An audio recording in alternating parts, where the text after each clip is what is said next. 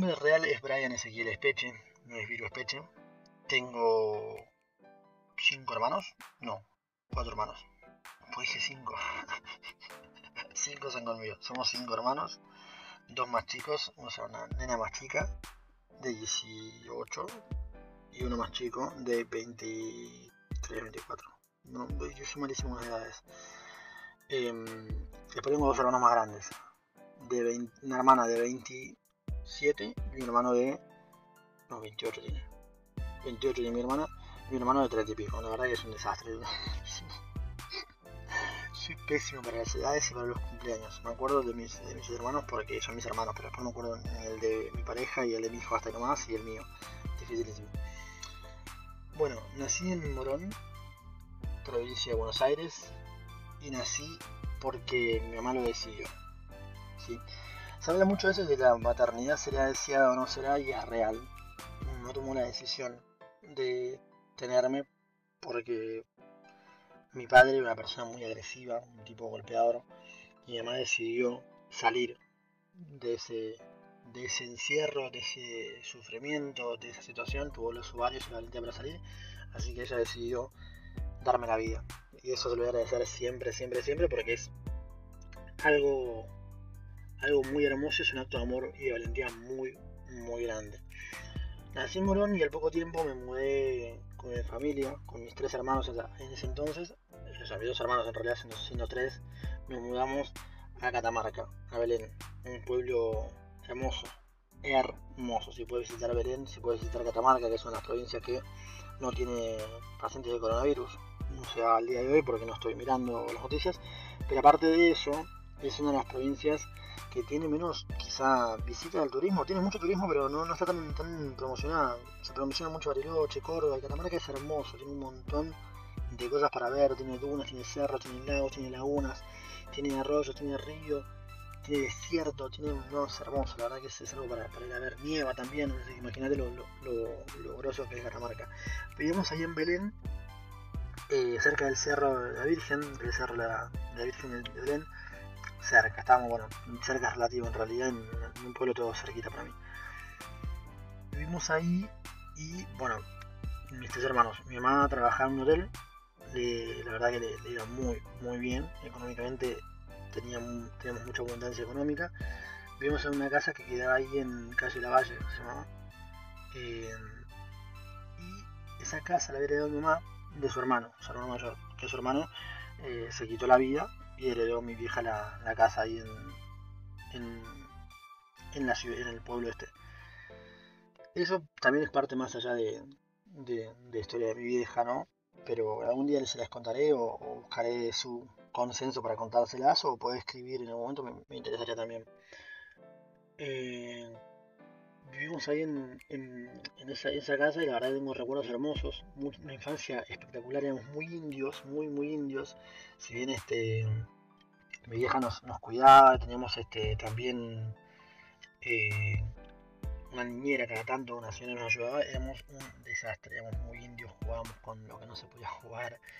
Eh, mi mamá trabajaba en un hotel, ella había arrancado como, como camarera, no sé si camarera o, o como se dice, no, no sé, las, que, las que limpian, las que hacen tipo las camas y esas cosas, no sé cómo se dice, perdón, camas, ahí está.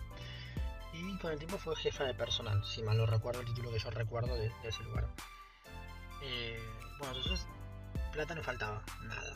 O sea, sí no teníamos tele porque mi vieja, viendo que éramos tan indios, ahora te voy a contar por qué, decidió no comprarla. Con mis dos hermanos, eh, era el del medio, así que lo que hacíamos, entre las millones de cosas que hacíamos, ¿viste los tapas está pero pero bueno, mi hija ya compró un par y decidimos meterlos, meter sapos adentro de los tuppers. Metimos un montón de sapos, una banda de sapos, increíble. Y claro, no sabíamos si respiraba nada, ¿viste? La falta de conciencia de los chicos de, muchas cosas, de, lo necesario y lo importante que es el aire. Y metimos un montón de sapos. No sé si se murieron, no tengo ese recuerdo. creo, creo que no quiero tenerlo tampoco, no quiero saber esos datos específicos. Y estaban los, los sapos ahí adentro. Mi vieja llegó y tuve que andar lavando los, los, sapos, lavando los tuppers, sacando los sapos, un desastre.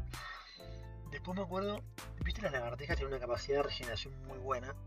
Y las lagartijas, si vuelves cortar la cola, ellos les crece de vuelta. pero lo que no, no sé si sabes o la cola que vos le cortás se sigue moviendo. ¿Cómo sabes eso? Porque nosotros de chiquitos le cortábamos la cola a las lagartijas, no me acuerdo con qué, le cortábamos la cola y se movía. Nosotros reímos un montón, tendríamos 4 años yo, mi hermana 5 y mi hermano más grande tendría 7, no sé, una locura. Después, este, bueno, eh, mi vieja estaba invirtiendo plata en la casa para dejarla de vuelta, y restaurarla, porque esa casa había que restaurarla.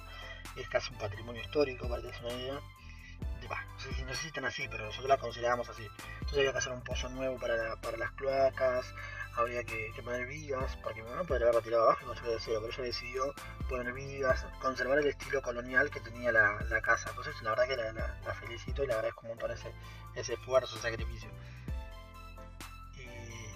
Y bueno, siempre que estaban en obra se removía mucho y bueno, al lado había un descampado y habían ratas. Nosotros lejos de asustarnos agarramos las ratas, le atábamos sueño en la cola y las hacíamos correr carreras. y entonces un día mi vieja llega y nos escucha tipo decir, la mía es la azul, la mía es la roja, la mía va ganando. Claro, no sabía a qué, nos referíamos hasta que ve nosotros con ratas con el niño atado en la cola. Eh, nada, personajes. Un día me acuerdo que, en esa casa este había nevado y habíamos agarrado nieve y habíamos armado un muñeco de nieve en la cama.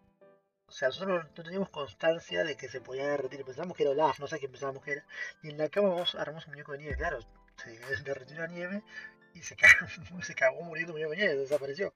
Y mi hija llegó y pensó que habíamos hecho piso. Este, ahí en ese, la verdad esa casa es espectacular. Me, encanta, me acuerdo y me encanta.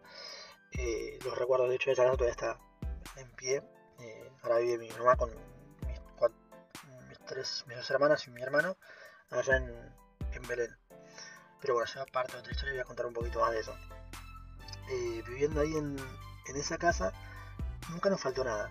La verdad que no, como digo, no teníamos tele porque éramos indios y mi mamá tenía miedo. Pero para Reyes Magos mi mamá nos daba bolsas de consorcio con regalos. Y teníamos que buscar a ver cuál era cuál. De ahí, de ahí, de ahí viene los olores, hay olores que marcan tu infancia. y capaz que, vos no, te das cuenta, pero hay unas zapatillas que tienen un olor especial, de marca tradicional. Y ese olor cada vez que paso por una zapatería me llevan directamente a ese momento de felicidad, abrir esa bolsa de regalo. Ahora, ¿por qué te cuento mi historia? ¿Por qué te cuento estas cosas? Eh, es porque es importante entender una hay decisiones que vos, para vos pueden ser decisiones egoístas, pero hay decisiones que van más allá de, tu, de, vos. Que la decisión, por ejemplo, de mi madre de decir me voy de este lugar porque me están recagando a palos. Si mi madre hubiera tenido esa, tomado esa decisión, yo no hubiera nacido. Y lo digo en serio. Porque mi papá le pegaba a mi mamá. Y aún estando embarazada, imagínate lo que es. Entonces, importante, por un lado, entender la importancia de tomar decisiones en tu vida en general y que a veces decisiones todas van un poquito más allá y hay un efecto mariposa de todo. Sí, mi mamá que sabía que iba a terminar de repente por haberme tenido a mí y haber decidido escaparse, hoy estás escuchando esta, esta voz tan sensual, tan sexy. Eh, tipo todo. Bueno, por un lado eso, eh, por otro lado, también este importante destacar cómo la infancia juega un papel tan importante yo creo que, hoy en día soy tan despreocupado por Maika en sentido, en el buen sentido, no soy tan controlador, tan de volverme loco y dejarlo explorar, porque tuve una infancia en la que exploré bastante, bastante, bastante. Eh, tuve la posibilidad de, subirme un árbol, de caerme, de romperme un brazo, ya les contaré un poquito de eso. Eh, y, eso me, me, hizo la persona que soy. Y eso hace que vos seas una persona que tengas más flexibilidad. Todas las cosas que le pasan a un niño, en la infancia marcan su vida. Después, obviamente, existe terapia, existen un montón de cosas, pero todo marca tu vida. Entonces, este, nada, súper importante que, que tengas en cuenta eso a la hora de educar a tu hijo y a la hora de, también ser parte de la crianza de un niño, ¿no? Eh, porque no siempre tenés que tener hijos, a veces sos, sos padrino, sos tío, sos primo grande y entender que, que sí, que juega su papel fundamental en esa, en esa educación por lo menos, ¿sí? Bien. Eh, vamos a dejarlo por acá hasta acá, así no, los, los vuelvo locos tampoco, pero en esta parte, bueno, les conté un poquito de, esa, de esa parte de la infancia también, después vienen mis, mis otros dos hermanos, que vienen más adelante, eh, pero bueno, contarte de, esos dos hermanos que son, la verdad que, que esa infancia parte de mi vida fue una de las partes más felices de mi vida. Así que lo vamos a dejar por acá. Seguir mis redes sociales. Acuérdate que puedes seguirme como Vivo Espeche en todas las redes sociales. Hablame al Instagram, como te digo, soy una persona de carne y hueso, puedes hablarme tranquilamente. Compartí las historias si te gustaron. Compartí eh, este podcast con algún amigo. Dáselo por, por Instagram, por WhatsApp. Compartirlo con tus amigos, con quien sea. Y me ayuda a llegar un poquito más. La meta próxima es llegar a las mil a hacer mil personas que estamos escuchando esto, somos por ahora 536 más o menos. La idea es este, nada, darle un poquito más de, de salida. Te un abrazo enorme, recordá, no seas pelotudo, porque nadie, nadie quiere ser un pelotudo. Chao, chao.